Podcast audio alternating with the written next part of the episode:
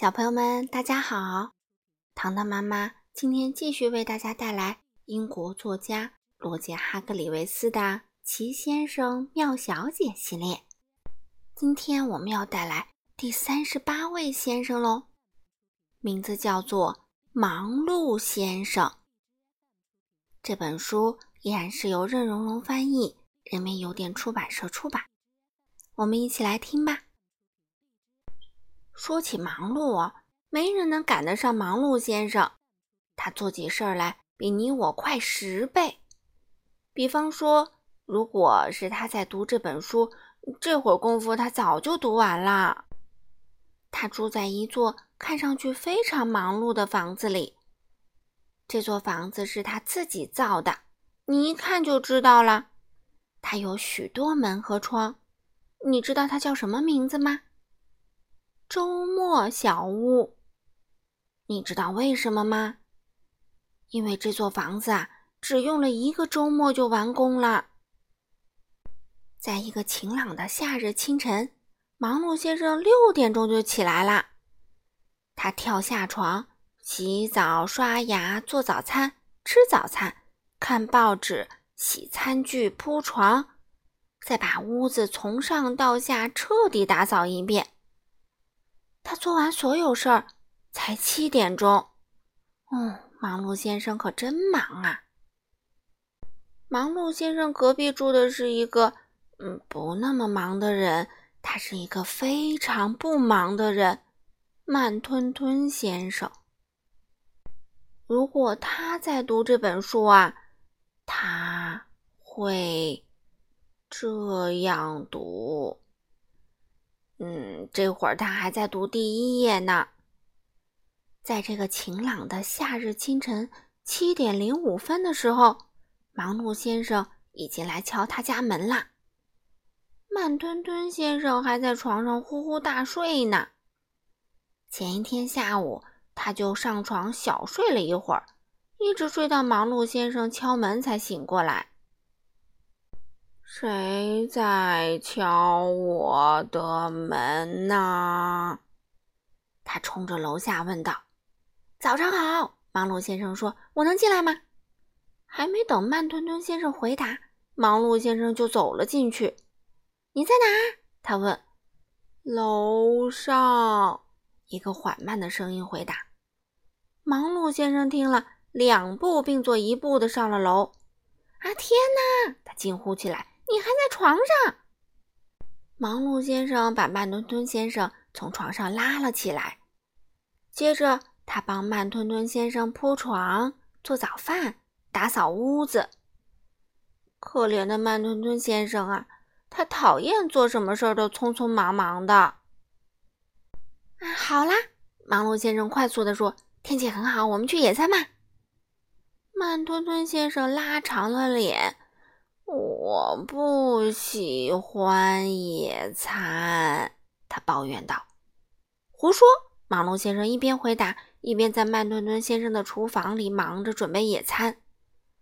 他只花了一分半钟就做好了。好了，他做完后喊道：“咱们走吧。”然后他催促着慢吞吞先生出了前门。他们出发了。正如你想的那样。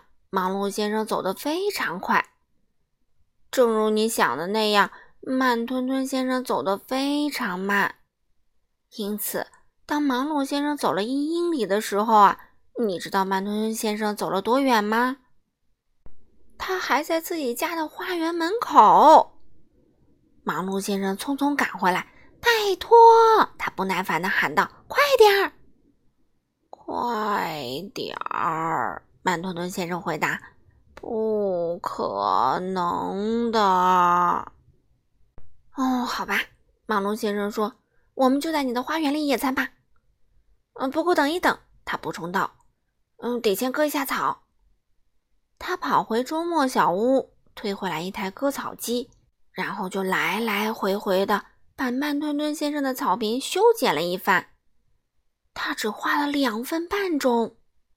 他本来只要两分钟就够了，但因为慢吞吞先生不能及时躲开，他就得绕着慢吞吞先生割草。好啦，马龙先生说：“野餐时间到了。”在那个晴朗的夏日，他们吃了一顿美味的野餐。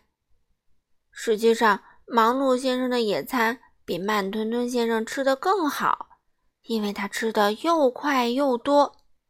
忙碌先生在草地上伸了个懒腰，真有趣。他说：“我喜欢野餐。”你喜欢，我不喜欢。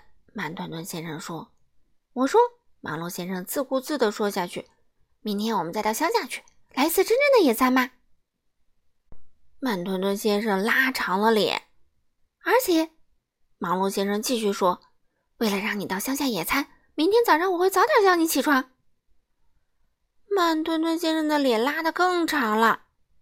明天见。忙碌先生说完就回家了，把家里从上到下打扫了一遍。